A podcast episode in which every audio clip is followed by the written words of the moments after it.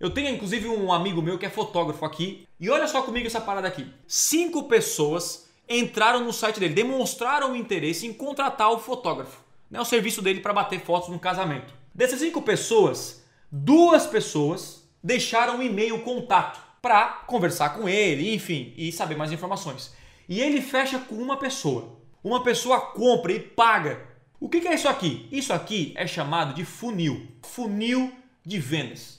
Beleza, ele investiu no Google, cinco pessoas entraram no site, duas deixaram um contato e uma comprou.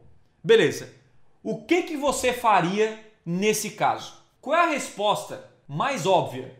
É o cara botar mais pessoas aqui, aí ó, aumenta o tráfego para o site. Porque se ele botar um zero aqui, botar um zero aqui e botar um zero aqui, é isso que acontece.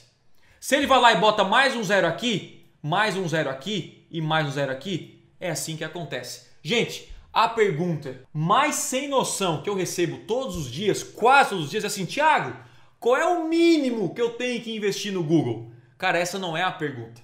A pergunta correta é o seguinte: qual é o máximo que eu tenho que investir no Google com retorno?